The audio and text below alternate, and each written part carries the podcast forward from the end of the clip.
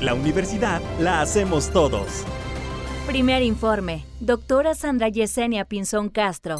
En este momento, las 9 en punto. Las opiniones vertidas en el siguiente programa son responsabilidad de quien las emite y no representan necesariamente el punto de vista de la Universidad Autónoma de Aguascalientes. Prospectiva 94.5.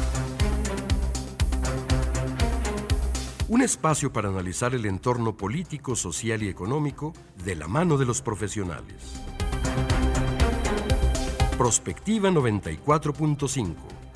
Comenzamos.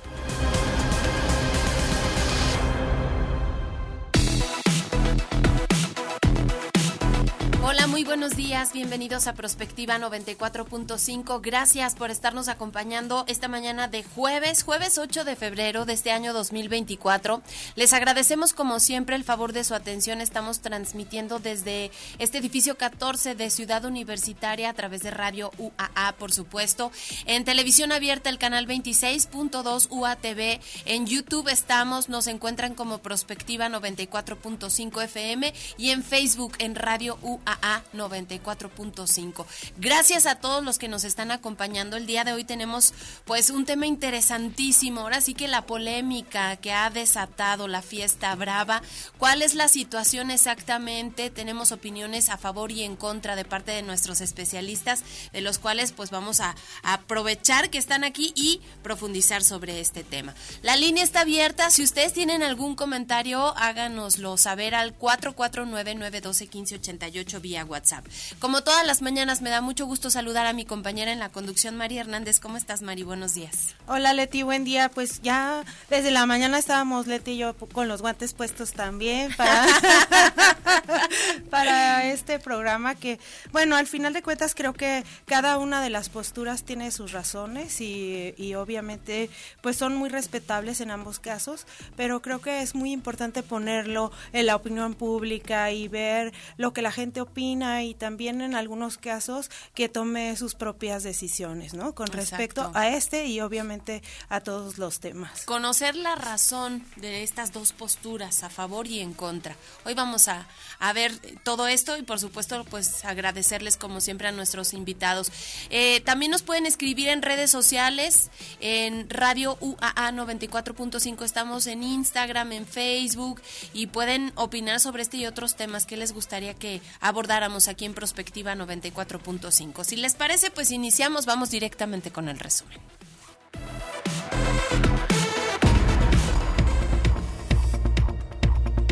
Pues Zacatecas nuevamente es tema eh, de inseguridad. Está que arde. La verdad, las autoridades de aquel estado han confirmado desde ayer un nuevo episodio de violencia en esta región, esta vez con el asesinato del empresario gasolinero Cecilio Murillo, hermano del alcalde de Sombrerete. El suceso tuvo lugar la tarde de ayer cerca del municipio de Saín Alto. Rodrigo Reyes eh, Muguerza, secretario general de gobierno de Zacatecas, anunció este acontecimiento a través de sus redes sociales. En su mensaje detalló que el fiscal Cristian Camacho Osnaya le habría confirmado el asesinato y que las autoridades pertinentes, incluyendo las corporaciones que integran la Mesa Estatal de Paz y Seguridad, se trasladaron al lugar del crimen para dar con los responsables. El alcalde Alan Murillo también se pronunció sobre la pérdida de su hermano, solicitando la intervención de las instancias correspondientes para esclarecer el crimen y llevar a los responsables ante la justicia. Esto pues ha simbrado, hemos estado platicando sobre estos acontecimientos de inseguridad que se han presentado justamente eh, pues en eh, Zacatecas.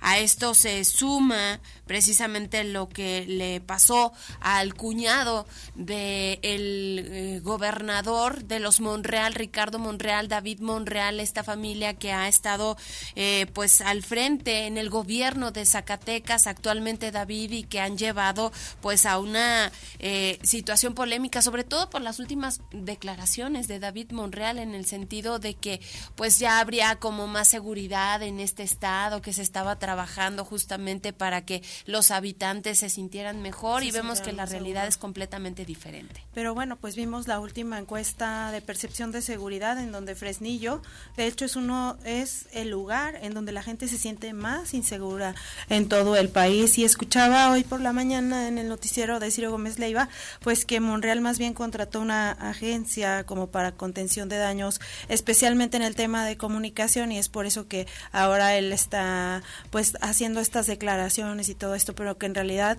pues creo que ninguna comunicación puede ser efectiva si en realidad no se tienen acciones que, que le apoyen o que en realidad estén haciendo algo por la por la por mejorar la seguridad en todo caso. Oye, y te acordarás justamente de la declaración que hiciera David Monreal en el sentido de que no podía tener un elemento de seguridad cuidando a cada uno de los habitantes de Zacatecas.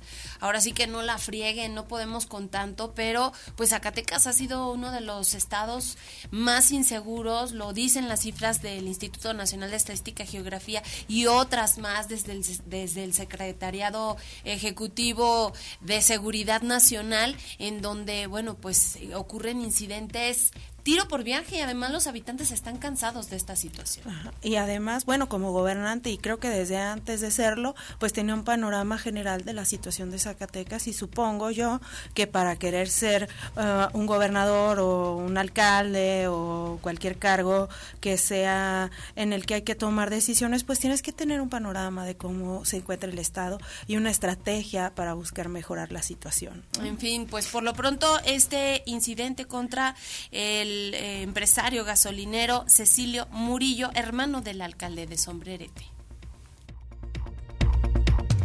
Y bueno, como ya lo comentaba Leti, también el día de ayer Juan Pérez Guardado, quien era hermano de María de Jesús Pérez, conocida como Marichu y esposa de Ricardo Monreal, fue víctima de un fatal ataque armado en el centro de la ciudad, donde perdió la vida de manera instantánea. Pérez Guardado se dirigía a participar en la jornada de limpieza que lideraba semanalmente cuando dos hombres en motocicleta perpetraron el ataque realizando múltiples disparos que fueron presenciados por empleados y transeúntes de la zona. La información sobre este trágico suceso fue difundida por el secretario general de gobierno a través de sus redes sociales, confirmando la agresión y lamentando la pérdida del funcionario público. En su comunicado señaló que las fuerzas del orden han intensificado los operativos en la zona para garantizar la seguridad y localizar a los responsables del ataque. Ante este violento incidente, el fiscal de justicia del estado ha desplegado personal al, desplegó personal al lugar del crimen para llevar a cabo las indagatorias y diligencias correspondientes en un esfuerzo por esclarecer los hechos y llevar a los responsables ante la justicia. Y otro tema que ha causado mucha polémica es este enfrentamiento entre Jorge Álvarez Maínez y Manlio Fabio Beltrones se encontraron primero eh, o se dieron este encontronazo en redes sociales y ya después dieron algunas declaraciones. De hecho, fue a raíz de la publicación de un video en donde el candidato a la presidencia de la República aparece en estado inconveniente, pues haciendo eh, pues algunas declaraciones en contra del priista. Eh, él pues ha respondido a las críticas que se difundieron justamente en las redes sociales luego de que se filtrara este video donde está bajo los influjos del alcohol. Además, aprovechó el momento para mencionar a Manlio Fabio Beltrones y burlarse de las multas interpuestas por el Instituto Nacional Electoral al gobernador de Nuevo León, Samuel García. El precandidato se centró en la respuesta que hizo Manlio Fabio, eh, candidato del PRI para ocupar un escaño en el Senado por Sonora, quien señaló que no es posible gobernar ni hacer política desde una borrachera de poder o alcohol. Incluso insinuó que los políticos que estaban presentes en este clip, Samuel García, Maines y Ernesto de Lucas Hopkins, estuvieran haciendo uso de drogas duras. Al respecto, Álvarez Maines respondió asegurando que los miembros del partido tricolor quebraron al país. Incluso accedió a hacerse una prueba antidoping para comprobar que no consume alguna droga eh, dura, como sugirió el priista. La gran diferencia, lo escribió textual, es mientras yo puedo salir a la calle y asistir a los estadios, usted y la vieja política quebraron al país desde los restaurantes y antros más lujosos de México y del mundo. Póngale hora y fecha y nos vemos en el antidoping. Y ya que le habla Dante, lleve a su dirigente nacional y a toda su pandilla, escribió en su cuenta personal de X. Presuntamente bajo los efectos del alcohol, Álvarez Maínez se burlaba de Samuel García por las multas que el órgano electoral le impuso, eh, pues ahora sí que en su paso por la contienda presidencial. Multa, multa, multa, multa era lo que decía por tramposo, una multa del INE, dice mientras graba al gobernador eh, neoleonés. Eh, Álvarez Maínez eh, dice que está dispuesto a disculparse tras esta publicación y bueno, pues todo esto motivó una respuesta de Maleo Fabio Beltrones por la forma en que demostró pues su apoyo al gobernador de Nuevo León, Ernesto de Lucas Hopkins, este último candidato al Senado por Sonora. Y pues así la política en las redes sociales. Pues sí, yo creo que hay que decir varias cosas. Uno, pues él se justificó diciendo que era un sábado en la noche, que estaba con unos amigos, etcétera, ¿ok?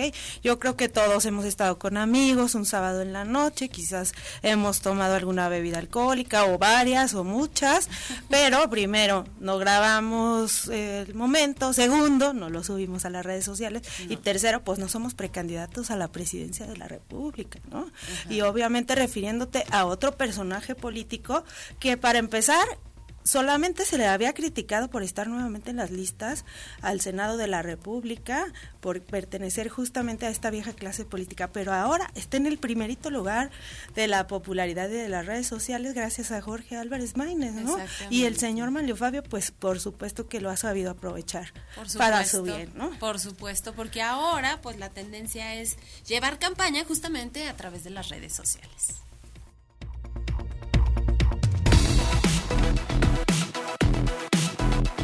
Comunícate al WhatsApp al 449-912-1588. Búscanos en Facebook como Radio UAA o en Instagram Radio UAA 94.5 FM.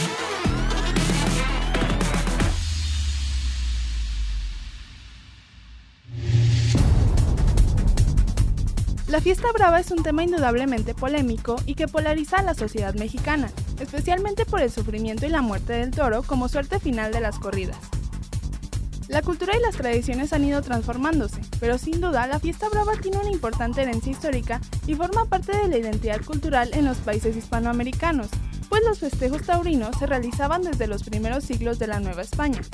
Ahora bien, en la historia reciente se ha avanzado de manera contundente en los derechos de la vida animal y en la declaración de estos derechos se puede leer que ningún animal debe ser explotado para esparcimiento del hombre, que las exhibiciones de animales y los espectáculos que se sirvan de animales son incompatibles con la dignidad del animal, y todo acto que implique la muerte de un animal sin necesidad es un crimen contra la vida. Aguascalientes es uno de los estados más taurinos de México, y es un espacio que ha mantenido la fiesta brava al igual que otros estados, pero también países como Ecuador, España, Francia, Perú, Portugal y Venezuela.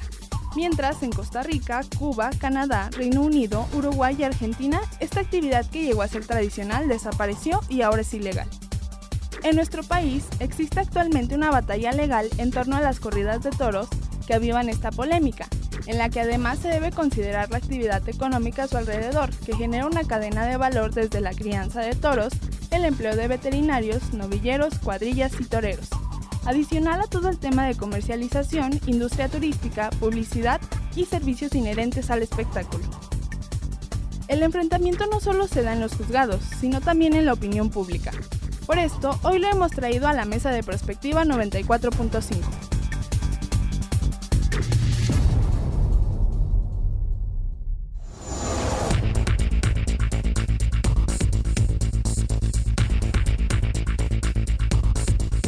son las 9 de la mañana con 13 minutos y bueno, pues ya escucharon ustedes. El tema hoy es la polémica por la fiesta brava y nos da muchísimo gusto recibir aquí en el edificio 14 de nuestra máxima casa de estudios al licenciado Manuel Cortina Reynoso. Él es ganadero de toros de Lidia, abogado y defensor de la fiesta brava. Gracias por estar aquí. Con al contrario, Leti, un gusto estar aquí nuevamente. A la Vienes bien armado, ¿verdad, Manuel? Pues traigo aquí tres, este, publicaciones que nos pueden ayudar aquí a clarificar las cosas. Muchas gracias. Estamos intentando comunicarnos con el licenciado Arturo Berlanga.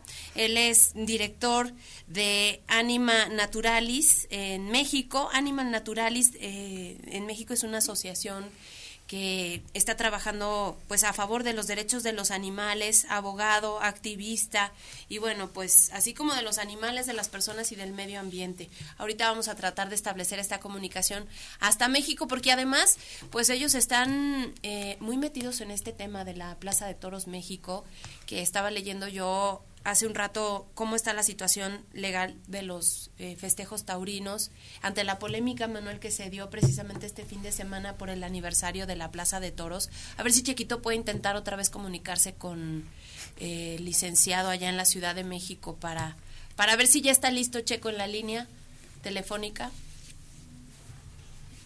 Bueno, a ver si lo vuelves a intentar para ver si ya puede estar con nosotros.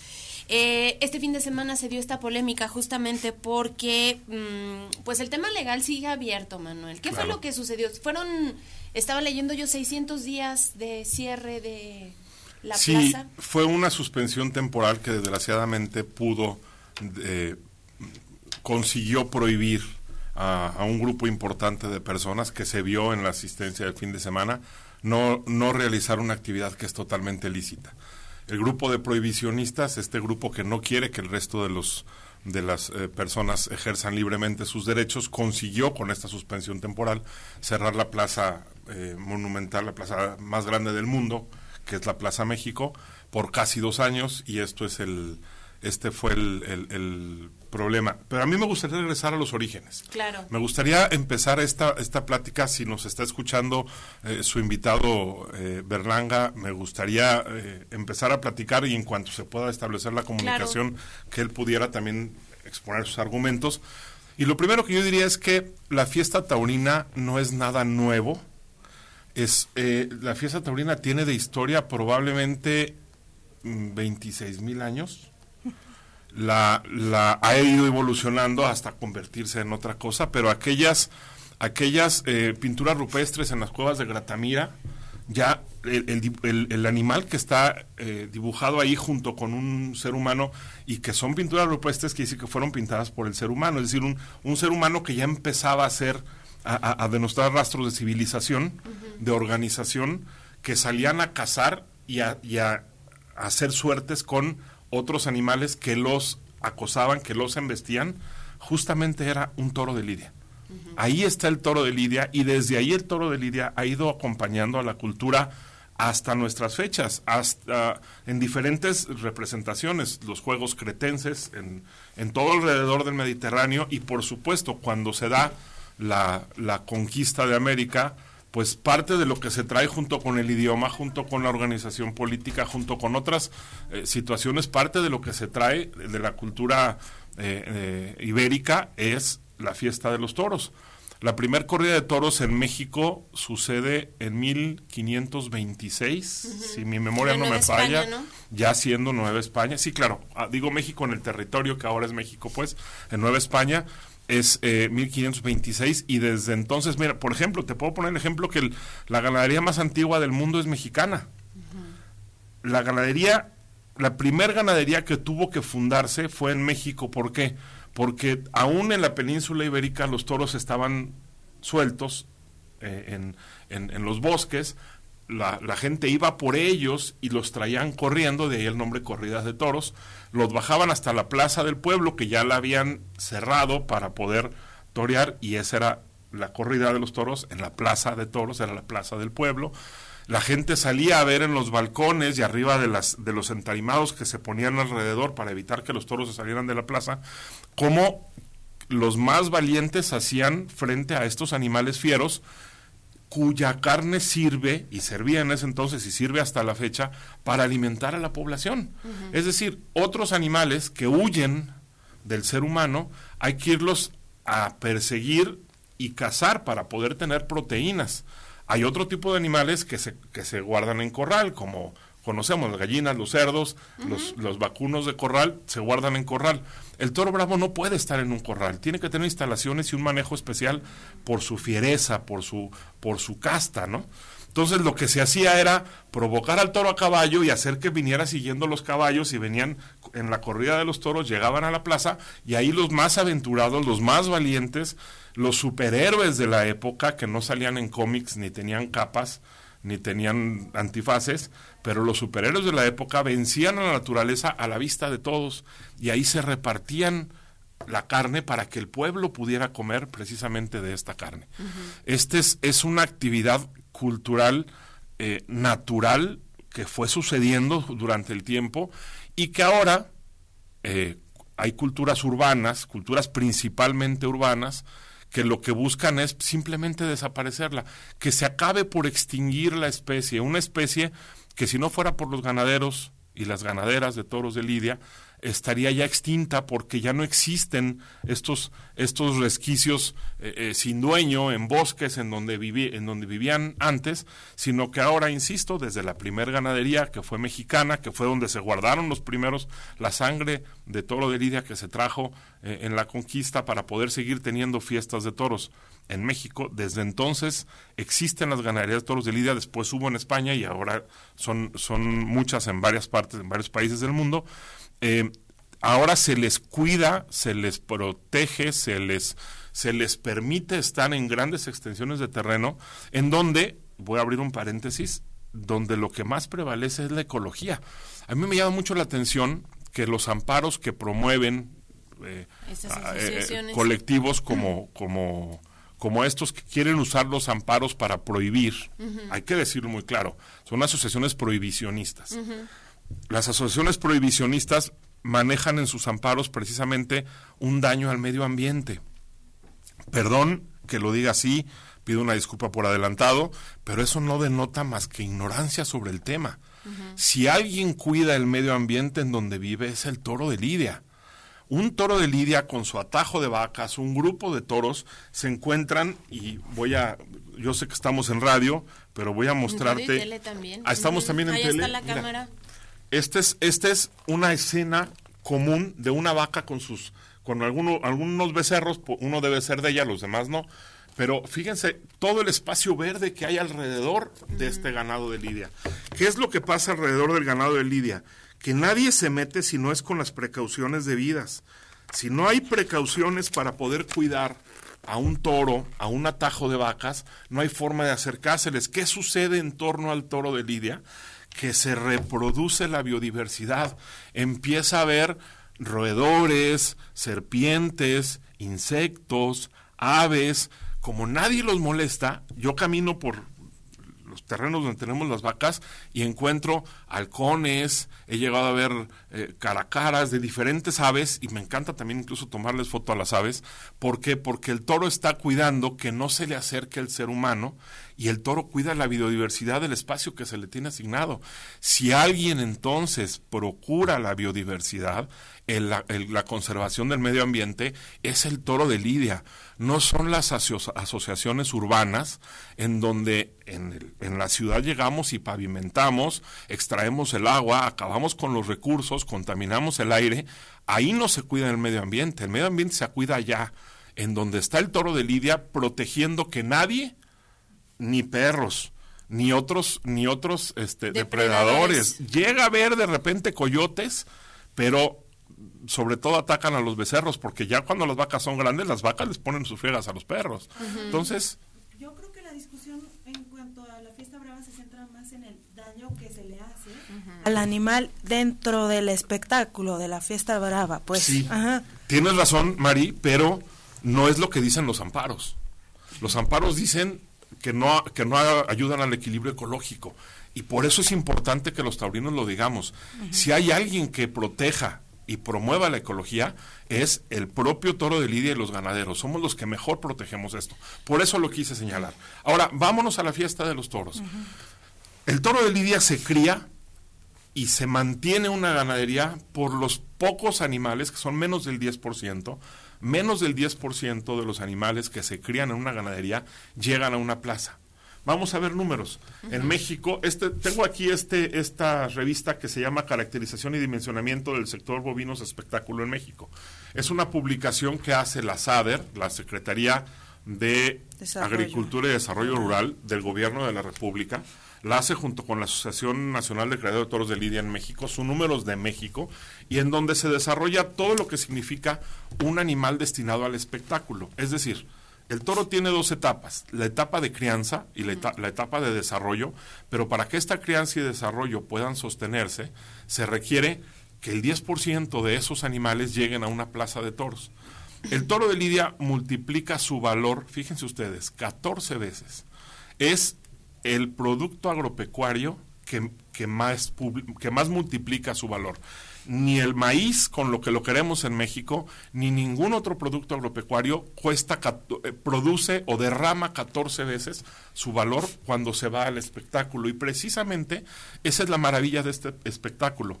Para el ganadero, el 10% de sus animales, estoy hablando de un promedio, significa el mantenimiento de toda la ganadería. Vacas, becerros, becerras, tientas, sementales, todo eso se mantiene solo con el 10% de los toros y novillos que llegan a una plaza de toros. Para las localidades en donde se va a lidiar, significa derrama de 14 veces lo que costó la corrida en la ganadería. No hay nadie más que lo haga en el sector agropecuario. Y el toro de Lidia llega a la plaza y tiene una derrama, fíjense, este, esta esta eh, publicación que salió en Newsweek, que no es cualquier revista, Newsweek México, sale esta publicación en 2018, si no me equivoco, en donde el toro de Lidia está en el centro y está sectorizado, cada uno de los círculos rojos que ustedes ven aquí alrededor son los diferentes sectores en donde el toro de Lidia derrama economía, derrama a los hoteles, a las artes, a los transportes, a la empresa, al ganadero, al matador, a los subalternos, las concesiones, la plaza de toros y el fisco. Y de ahí se derivan. El matador necesita fotógrafos, necesita prensa, vestimento, apoderades, el mozo de estoques, la radio. Los subalternos requieren banderillas, requieren eh, la vestimenta, requieren capotes y muletas, pullas y estoques, etcétera, hospitales y sanatorio incluso cuando llega a haber algo. Las concesiones, por ejemplo, los comestibles, lo que se vende en la plaza, los cojines, los tabacos, las bebidas, la moda taurina que ahora está muy de moda, lo que llega a derramar. La, plaza de toros requiere evidentemente albañiles, arquitectos, materiales, pintores, carpinteros, electricistas y un largo etcétera. El fisco cobra impuestos. Muchas de las obras públicas que tenemos, y justo en Aguascalientes por tener la Feria de San Marcos, son hechas gracias a los impuestos que genera la Feria de San Marcos, que la Feria de San Marcos tiene como centro el toro de Lidia, el cereal taurino. Los hoteles y todo lo turístico, todo lo que derrama. Las artes. No hay espectáculo con animales que atraiga más artistas que la fiesta de los toros, cineastas, pintores, escultores, arquitectos, eh, escritores, poetas, bueno, ustedes digan, podemos tener una larga lista de, músicos, de cantantes, música de toros, pinturas de toros, esculturas de toros, hay por todo el mundo, gente tan importante y tan pensante como Pablo Picasso era taurino, como Joaquín Sabina es taurino, como ustedes pongan el artista que quieran y son muchísimos más y muchísimo más importantes los que son los que atraen la fiesta de toros y todo eso lo derrama el toro de Lidia. Claro, yo creo que esto se ha polemizado y ha llegado a la sociedad justamente por esto que decía Mari, el sufrimiento y la muerte del toro. Hemos visto, por ejemplo, otros espectáculos, los circos, incluso hay una iniciativa para eliminar el, eh, pues ahora sí que la exhibición de animales acuáticos por ejemplo, todos estos delfines, pingüinos, etcétera, ¿no? Focas. Focas, ya no van a poder eh, estos centros de atracción turística utilizar estos animales para que la gente eh, pues disfrute entre comillas justamente por esto la sociedad está polarizada y yo creo que muchos mexicanos han eh, caído en la reflexión a propósito pues de este sufrimiento que, que se ve en este espectáculo. Entendemos todo lo que involucra la derrama económica, las personas que están beneficiadas, pero se vale que sea a costa del sufrimiento de un animal, Manuel. Con mucho gusto. A ver, primero, ya hablamos de la cultura, ya hablamos de la ecología y ya hablamos de la economía. Todo esto relacionado con el toro de Lidia. Ahora vamos a hablar del espectáculo en sí. Se tiene que decir, los animales de la naturaleza, el reino, la, creación tiene tres tipos de, seres, eh, vegetales, minerales y animales. Todos los que cabemos, porque los seres humanos estamos en el reino animal, todos los que cabemos en el reino de los animales, tenemos diferente eh, razón, no, no razón de ser, tenemos diferente em, finalidad, tenemos diferente objeto. No es lo mismo el animal salvaje, el animal de compañía, el animal doméstico o domesticado para consumo, animales de consumo, son diferentes categorías de animales. Y yo les diría, dejen a un perrito, dejen a un French Poodle, a la mitad de la selva lacandona, a la mitad del, de un bosque, se va a morir. El perro es animal de compañía del ser humano y es sería una crueldad dejarlo en libertad. Y por el contrario, el contrario, traigan un gato salvaje y métalo en una casa, bueno, no se va a dejar acercar y a lo mejor mata a alguien el gato salvaje, un, un, puma o una pantera, no lo puedes meter a la casa porque es sacarlo de su ambiente. Entonces, primero, lo que tenemos que hacer es distinguir entre los diferentes tipos de animales que existen, los salvajes, los de compañía y los animales de consumo. ¿Por qué, los, ¿Por qué los clasificamos así? Pues porque sus características físicas primero daban para hacerlo así y segundo porque el ser humano le ha dedicado millones de años en transformarlos. Las razas de los perros son una creación humana. Realmente Claro que tienen orígenes en perros ya existentes, no todos eran lobos, no todos eran coyotes, había diferentes razas, pero poco a poco se fueron acercando al ser humano y el ser humano se dio cuenta que podía hacer manipulaciones genéticas, y no estoy hablando de un laboratorio, con la simple observación de la raza se pueden modificar características genéticas. Es lo que hacemos los ganaderos con el toro. Escogemos a los toros más bravos para que sean papás de los becerros más bravos, de donde van a salir los toros más bravos, que van a ser papás de los becerros más bravos, y al cabo del tiempo estamos afinando naturalmente, es decir, sin tocar en laboratorio, sin inyectar nada, sin tomar, no, vamos, si se les inyecta, pero vitaminas y otras cosas, pues, pero sin, no es una manipulación en laboratorio de la genética, es una, es una, es un entendimiento de la naturaleza y es una forma que el ser humano en el transcurso del tiempo ha conseguido que ciertos animales tengan ciertos usos. Yo no me quiero pronunciar respecto a circos, no me quiero pronunciar. Yo lo único que diría es busquemos que cada uno de los animales, que cada una de las especies que nos acompaña en este planeta tenga el uso para cual son idóneos. Nuestra, nuestra mente debe ser suficiente para razonar y decir, este animal que es feroz, como es un león, no debe de estar encerrado en una jaula de 3x3. Pero este animal que es cariñoso, que brinca al verte, que te saca la lengua y mueve la cola, ese a lo mejor hasta mi cama lo llevo, pues es, es que no es lo mismo. Es, es decir, no podemos comparar los diferentes tipos de animales. Una vaca, perdón, una vaca en un corral o en un potrero, una vaca en el, en el campo, pues se la van a comer los animales, eh, los depredadores. Hay que protegerla, pero tampoco la vas a meter a la sala de tu casa. ¿Estamos de acuerdo? O sea, hay que ubicar cada especie para lo que puede ser aprovechable. Y, e, e, insisto, el toro de Lidia, el grupo pequeño de animales que sostienen a su propia especie, que es la ganadería, el toro de Lidia está naturalmente equipado para ser un peligro. Tiene unos pitones que matan. Hemos visto toreros morir en la arena o en la enfermería de la plaza. Tiene pitones que matan. Tiene una forma de ser y de investir que despierta emociones. Estamos viendo artistas que han hecho su vida dependiendo de la tauromaquia. Muchos, insisto, cineastas, eh, eh, eh, poetas, este, músicos, etcétera. Entonces, si al toro de Lidia puede emitir emociones y tiene la capacidad de defenderse, caray, tiene 500 kilos de peso. Los, el torero no llega a los 100 kilos, cuando mucho. Entonces, 500, cinco veces contra, cinco veces el peso de su enemigo tiene la capacidad de defenderse, defenderse, genera emociones y además encontramos que tiene toda esta derrama económica, toda esta protección ecológica, toda esta protección cultural, caray, es como, es como necear, es como ser, em, eh, ¿cómo lo diría? Es como ser ya, sí, es como ser necios pensar que no podemos darle ese uso a este animal.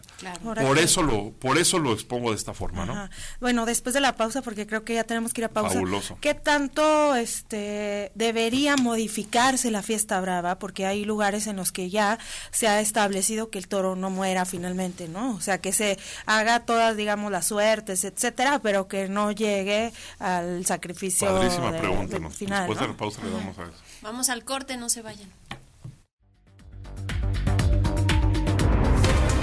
Prospectiva 94.5. En Radio UA, las 9 con 34 minutos. Comprar tu voto a cambio de dinero o despensas. Condicionarte los programas sociales. Recoger o retener tu credencial para votar. Son delitos. No los permitas. Cero tolerancia a los delitos electorales federales. Denúncialos a la FICEL al 800-833-7233 y ficenet.fgr.org.mx. Fiscalía General de la República. ¿Dónde dejé mi INE? Ay, papá, aún no has ido a recogerla al módulo. Ay, no. ¿Dónde dejé el papelito que me dieron?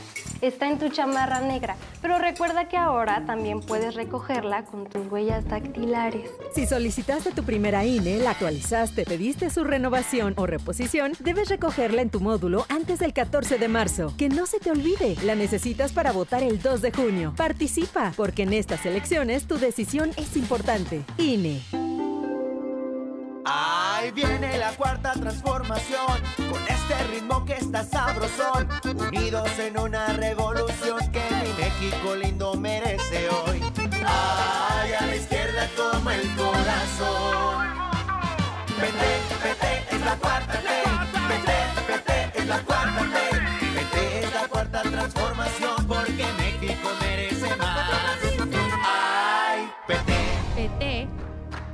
la 4T.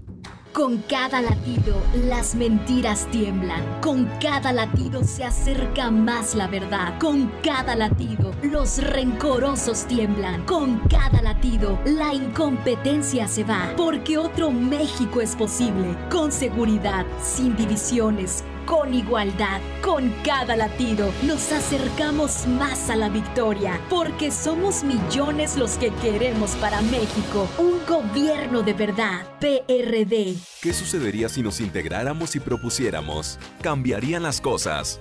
Generemos cultura participativa y conozcamos bien nuestro entorno. Las necesidades, los derechos y las responsabilidades que como ciudadanos tenemos.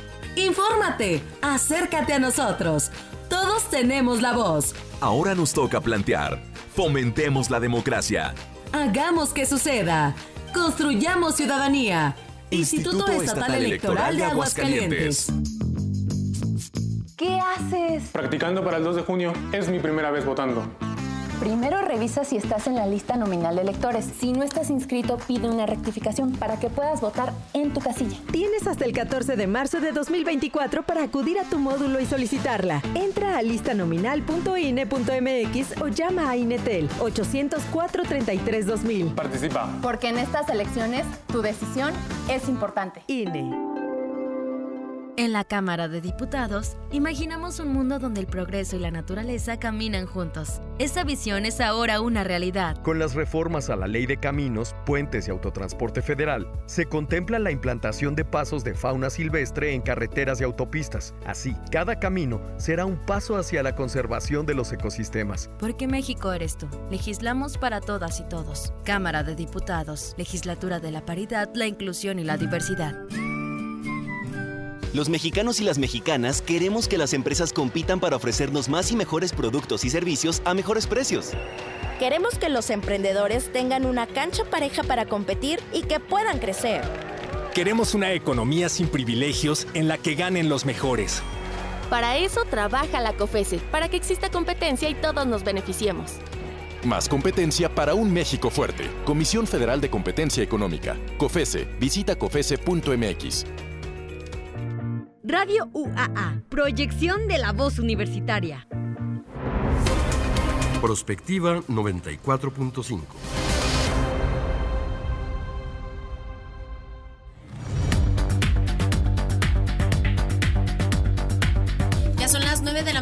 con 38 minutos. Gracias por estar participando con nosotros. Ahorita vamos a leer todas sus preguntas hacia nuestro invitado. Y bueno, se quedó pendiente un cuestionamiento que te hacía Mari Manuel antes de la pausa, si se puede transformar la fiesta brava. Claro que sí. Y no es solamente por el movimiento antitaurino. Hay que decirlo que ya se discute entre toreros, entre ganaderos, entre empresarios, la posibilidad de hacer adecuaciones al espectáculo justamente para suavizar esta parte de la crueldad. Hay que decirlo.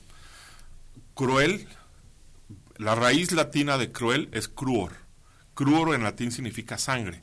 Cuando hablamos de algo cruel es algo relativo a la sangre. Eso es. Eh, crueldad no es, no es ser inhumanos con una especie. Eso nadie queremos ser inhumanos con una especie. si en la muerte de un animal tiene que haber sangre, que la haya, pero no disfrutamos, los taurinos no disfrutamos con la sangre, no es lo que nos gusta. Los, taurinos queremos que la muerte sea lo más pronta posible para el toro. Eh, les comentaba en, el corte comercial que, que, la, que la lidia de un toro bravo dura 15 minutos. Durante 15 minutos el toro bravo está perfectamente capaz de responder a los estímulos que el torero le lanza para poder crear arte y todo lo que ya sabemos. Y la muerte del toro de Lidia dura probablemente un minuto o minuto y medio. Eso es lo que dura. Un toro de Lidia que tiene cinco años de edad viviendo como rey a sus anchas, hasta antes de, llegar a la plaza, tiene cinco años cuando un toro que usamos para comernos un filete, un bistec, a los nueve meses lo empiezan a engordar y probablemente al año y medio lo estén matando. El toro de Lidia tiene cinco años viviendo como rey en su campo. Un, dura 15 minutos o menos la lidia, que no que, el que, los estímulos y el dolor que se le puede infligir es mínimo comparado con la masa muscular del toro de lidia. Un toro de lidia que es indultado antes de que la espada, antes de tirarse a matar el torero, este, el toro es indultado y en 15 días el toro se recupera con la atención de un veterinario y sale al campo a disfrutar de un atajo de vacas ¿Me explico? Ese es, es el destino de un toro que no es matado. Es decir, no tiene, un toro de lidia no tiene heridas mortales hasta que no se usa el, estoque de, muerte, el, estoque con el que se mata. Hasta antes de ese momento las heridas del toro no son mortales y cuando se, y cuando se finalmente se, se introduce el estoque de muerte, la muerte del toro sucede en menos de un minuto, a cambio de cinco años de vivir como rey. Yo creo que esta situación si los antitaurinos se acercaran y tuvieran mente abierta y conocieran de lo que estamos hablando, están perfectamente bienvenidos a una ganadería para conocer detalles de esto. Podríamos estar hablando en otros términos.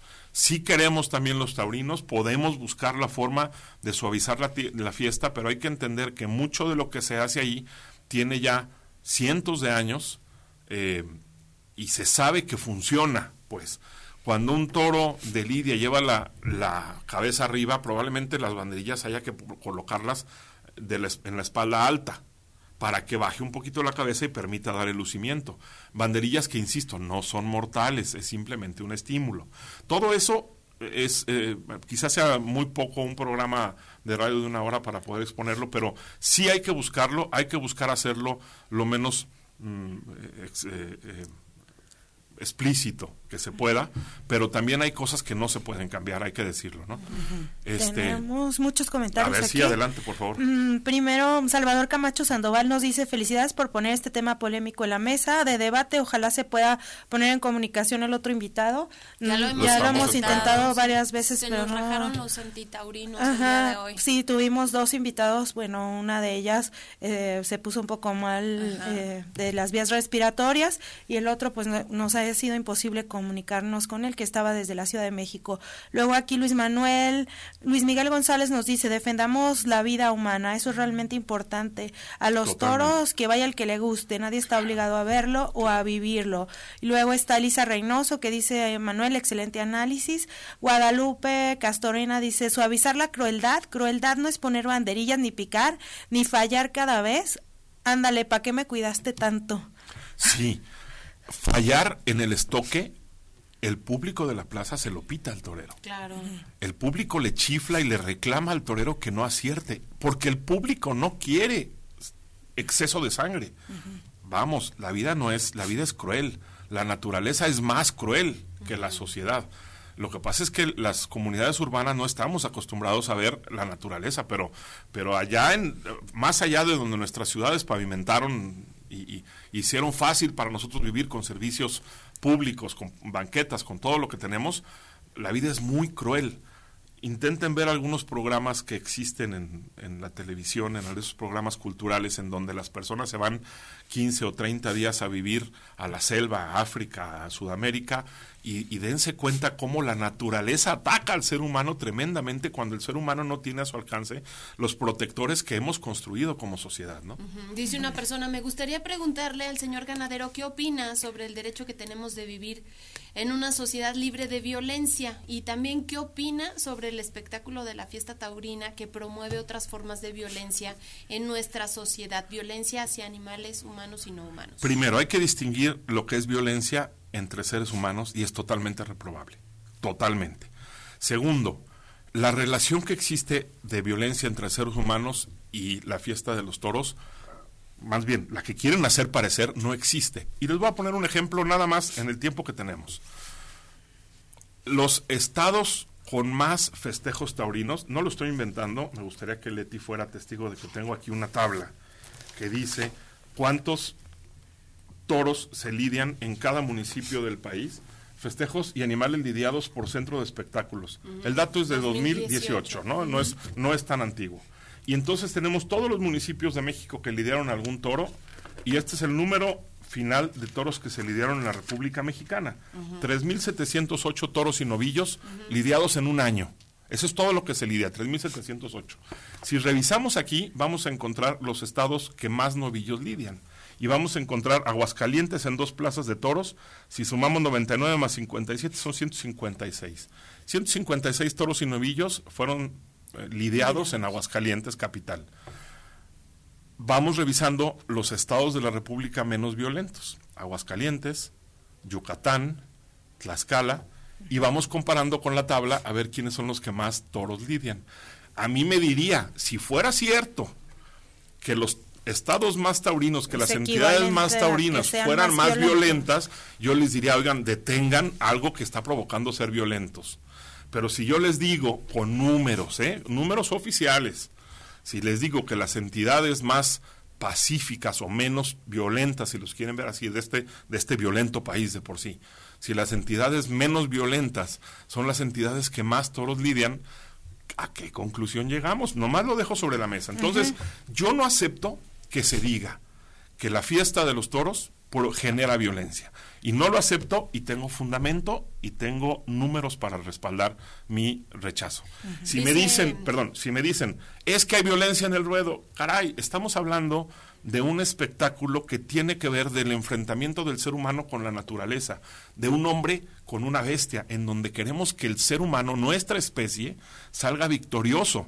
De eso se trata la corrida de toros, de que el ser humano venza a la bestia. Ahí tiene que haber violencia, porque el hombre, el ser humano se, se enfrenta a la naturaleza violentamente salgan, caminen por un bosque, caminen por una selva y díganme que no es cierto. Dice, ¿quién decide la finalidad de un animal, humano o no humano? Ah, no, y, de una vez otras acá. Este, bueno, Francisco Rodríguez manda saludos. La bióloga Guadalupe Castorena nos hace dos comentarios. La vida es cruel a nivel natural, no por un mal que se llama una mal llamado cultura. Tatiana Ortega, felicidades por su programa. Los toros son una tradición. Si no les gustan, no vayan. Yo no voy al box porque no me gusta. Otra vez la bióloga Guadalupe Castorena dice, en una sociedad que se vitorea la muerte, no puede ser sana. Pobre Aguascalientes. Un día un chavito de la escuela taurina salió de la plaza con su espada y nos amenazó. Entonces la violencia está en la casa de los taurinos. Beatriz Osorio dice, su explicación es clara hacia la cosificación de los animales. Bueno, mi formación como abogado me hace entender que los animales son cosas. Cosas especiales, que no es lo mismo una piedra que un animal. El animal requiere atenciones especiales del ser humano para, para dignificar su vida, pero no deja de ser vida animal. No voy a confundir. Mi, el problema aquí es que yo siento que la gente confunde al resto de los animales con la especie humana. Los seres humanos en este planeta hemos sido la especie que ha ganado la, guerra de la naturaleza y esa, esta, la, especie ser humano, eh, al día de hoy es quien pone las reglas. Cuando nos extingamos, entonces habrá otras reglas. Y a lo mejor serán los, dinosaurios o los reptiles o, o, no sé qué animal será el que ponga las reglas. El día de hoy la ponemos nosotros, les guste o no. Quienes nos están escribiendo con una computadora, con el Internet, eh, que tienen un baño cerca, que tienen una cocina cerca de su casa, que, bueno que la tienen, para eso es el desarrollo de la civilización, no pueden negar que eso que tienen es a costa de poder haber hecho la naturaleza hacia afuera. Las ciudades desplazan a la naturaleza hacia afuera. Es, es muy hipócrita criticar desde la comodidad de una ciudad a quienes nos queremos asemejar a la naturaleza en cuanto a la lucha que hay entre sobrevivir frente a las bestias, ¿no? Eso así tiene que ser. Si queremos comparar eh, a un animal con un ser humano, ponerlos al mismo nivel, pues bueno, adelante, hagan una fiesta en donde estén exactamente al mismo nivel. Nosotros tenemos una fiesta en donde el, el hombre, el ser humano, vence a la naturaleza como lo hace la sociedad en el mundo. Y lo hacemos cuidándolos, protegiéndolos y además derramando una cantidad de, derramando riqueza para que la sociedad pueda seguir existiendo. Quienes tenemos unos zapatos de piel, un cinturón de piel, un bolso de piel, una chamarra de piel, como la de Mari, como la mía que tenemos el día de hoy porque hace mucho frío, quienes comemos carne, quienes usamos vestidos de, de fibras naturales, de ropa de fibras naturales, quienes, vamos, quienes consumimos productos de origen animal, tenemos que reconocer que esos animales mueren. Dice otra persona, por mucho que sea una tradición, no significa que todas sean buenas y aceptables. Estas cuando son arcaicas, primitivas, poco evolucionadas y sobre todo aquellas que implican la tortura a los seres con vida, es necesario cambiar o incluso desaparecer y bueno, el negocio a su alrededor reconvertirlo. Ok, yo lo que diría es, y si a mí me cuestionaron, ¿y quién eres tú para decir cuál animal tiene cuál fin? Bueno, ¿y quién es esta persona, con todo respeto lo digo, para decir cuándo una tradición tiene que terminarse? ¿Cuándo prohibirle a los demás hacer algo que han hecho durante mil años? Cuando me digan es que racionalmente lo que están haciendo está eh, es ilegal o está mal, entonces hablamos. Pero hasta este momento creo que me he expuesto ampliamente el por qué creo que ecológicamente, eh, económicamente, éticamente y culturalmente la fiesta de toros tiene que existir. ¿Crees que desaparezcan las, las eh, corridas de toros? Te pregunto porque la legislación sigue avanzando. En, en este sentido, bueno, pues hay eh, prohibición. Las exhibiciones de animales y espectáculos que sirvan de animales son incompatibles con la dignidad del animal. Todo acto que implique la muerte del animal es un crimen contra la vida. Bueno, yo, yo diría, este, es, si esto es un tipo de reforma, este, pues habría que esperar a que pasara por el, por el Congreso, ¿no? Yo por lo pronto les digo, la palabra animal, en singular, en plural o en cualquier variación, la palabra animal no existe en la Constitución mexicana. Búsquenla, no existe. Siendo 36 artículos, no existe. En cambio, los derechos humanos sí existen. Y uno de los derechos humanos es el derecho a la cultura. Y el derecho a la cultura además tiene una característica, es progresivo. ¿Qué significa que es progresivo? Que no se puede ir hacia atrás. Cuando una cultura ya está arraigada en una sociedad, es ilegal prohibirla. Se puede ampliar un derecho cultural, un derecho a la cultura, pero no se puede restringir. Entonces yo diría, vamos empezando por respetar a los demás seres humanos y después levantan la bandera de respeto a cualquier otra especie, ¿no? Tenemos otros cuatro comentarios. Salvador Camacho dice, el espectáculo taurino va en declive social y culturalmente. A las nuevas generaciones ya no les atrae. Como en Barcelona, en un futuro la Plaza de Toros de Aguascalientes será un centro comercial. Lupita García dice, aquí no vivimos en una selva, se supone que somos seres pensantes, racionales y la empatía es lo que nos hace seres humanos. Perdón, déjeme, claro que no vivimos en la selva. Las ciudades desplazaron a la naturaleza hacia afuera de la ciudad. La ciudad llegó a desplazar a la naturaleza y en aquellas ciudades cerca de la selva desplazó la selva, otras desplazaron a los bosques, otras desplazaron praderas y nosotros construimos en medio. Eso es mucho más trágico que 3.700 toros lidiados en un país. Dice, lo que nos hace eh, una, en una corrida es fomentar la violencia al torturar al animal hasta matarlo. no, normalicen el maltrato. Guadalupe Castorena dice, ahora somos ignorantes. ¿Qué pasó? Y Nayeli Paderiva dice, sí, no sirve de nada que lo cuiden toda su vida para que se termine muriendo con la peor crueldad posible. No, hay forma de defender el maltrato en ninguna de sus formas, ya sea entre seres humanos y animales. Sin duda, un tema que sí, va a dar para mucho, polémico. Va a dar para mucho y hay algo muy importante de lo que se ha dicho y se ha dicho muchas veces. Mientras sea legal, al que no le guste que no asista. Pero a los que nos guste, permítanos hacer y dedicarnos a algo que es totalmente legal. Y además de ser legal, insisto, consideramos y estamos convencidos que es ecológico, que es cultural y que es ético. Y además derrama economía. A muchas de las personas que están en contra les llega la derrama de la tauromaquia. Entonces, permítanos hacer lo que es legal, y claro, que esté, mientras se mantenga la discusión respetuosa, yo creo que no le he faltado el respeto a nadie, ni es mi estilo, ustedes me conocen de muchos años, no le he faltado el respeto a nadie, podemos discutir todo lo que quieran y qué bueno que esté la discusión y que la discusión sea informada y que antes de, de, de unirse al equipo prohibicionista de cualquier actividad humana, únanse mejor a un equipo humanista en donde, en donde pongan al ser humano por delante de cualquier otra especie y de cualquier otra actividad. Fíjate que eh, dentro de toda la información que hay, porque de veras que este ha sido un tema que ha generado mucha polémica, sobre todo por lo que te preguntaba al principio, la situación en la Plaza de Toros México, eh, ya es ilegal en varios países, Manuel, Costa Rica, Cuba, Canadá, Reino Unido, Uruguay, Argentina, esta actividad. Pero son es lugares en donde nunca nunca fue es decir, no son lugar, no son espacios en donde hubiera una gran tradición, taurina. Si en algunos lugares deciden prohibirla, claro que está bien. Vamos, hay muchas actividades, actividades del ser humano que en unos países son permitidas y en otras prohibidas, muchas. Hay entretenimientos que en unos lugares son permitidos y en otros, bueno, ustedes saben que el divorcio estaba permitido en la frontera del lado mexicano y prohibido de aquel lado y la gente se venía a divorciar a Tijuana. Hay muchas cosas que en un lugar se hace diferente a otra. Atengámonos a la ley. En México no está prohibida. En México y quienes nos gusta, nos vamos a dedicar a esto. Y otras... Perdón, sí. Cuatro comentarios más. Dice, grandes comentarios del ganadero abogado Manuel Cortina. El día que deje, de haber corridas de toros se acaba la raza. Alejandro Jorge García Gómez. Además, claro. José Héctor López López, viva la fiesta brava, las opiniones de esta generación de débiles, ignorantes y frustrados. Bueno, ahí ya entra en otro terreno que no, creo que no debemos ir a la discusión como en tema personal, sino en algo más. Hay que manejarlo en el nivel de las ideas hasta llegar a una conclusión que podamos llegar. Y Nayeri Arellano dice: Viva la fiesta, mm, fiesta brava, gracias ganadero. Bueno, tenemos de todos los comentarios. A favor y en contra.